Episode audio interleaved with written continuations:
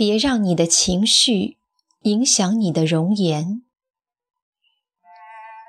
我有一个面目清秀的女友，多年没见，再相见时吓了我一跳，一时间张口结舌，不知说什么好。她倒很平静，说：“我变老了，是吧？”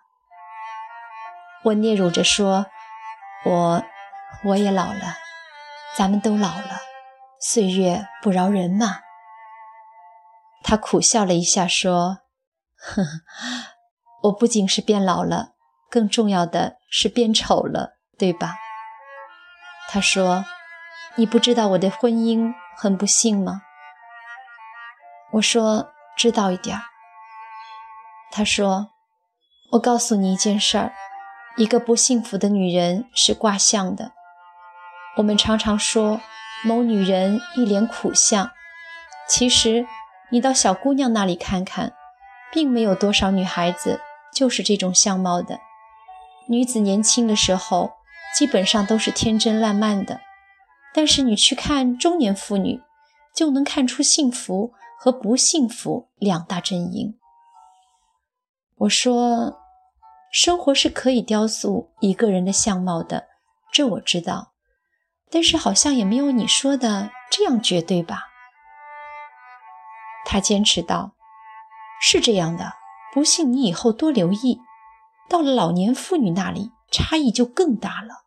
基本上就分为两类，一种是慈祥的，一种是凝恶的。我就是属于凝恶的那一种。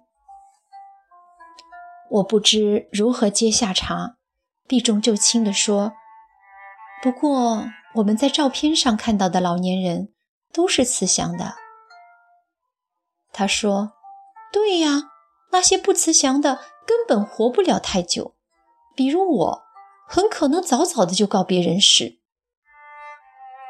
话说到这份上，我只好不再躲避。我说：“那么你怎样看待自己的相貌变化？”他说：“我之所以同你讲的这样肯定，就是从我自己身上得出的结论。”因为我的婚姻不幸福，我又没有法子离婚，所以一直在怨恨和后悔中生活，煎熬着。对着镜子，我一天天的发现自己变得尖刻和凝厉起来。当然，这不是一天发生的，别人看不出来，但是我自己能够看出来。我用从自己身上得到的经验去看别人。竟是百分之百的准确。我看着他，说不出话来。在这样透彻冷静的智慧面前，你只能沉默。我愿意把他的心得转述在这里。女人会不会因为心理不健康而变丑？我不敢打包票。因为心理不健康。而导致身体上的病患，却是千真万确的。为了不得病，为了不变丑，人们只有更多的让爱意充满心扉。